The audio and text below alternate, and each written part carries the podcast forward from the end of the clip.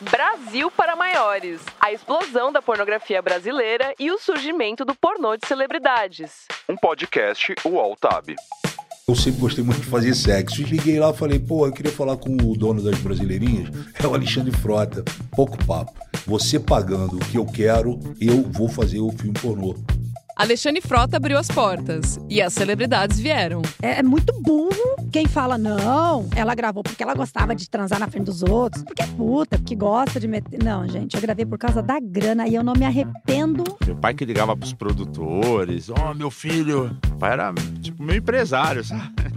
Não tenho vergonha de falar do que eu fiz ou que eu deixei de fazer. Só que passou, acabou. O podcast Brasil para Maiores está disponível no UOL, no YouTube e em todas as plataformas de áudio.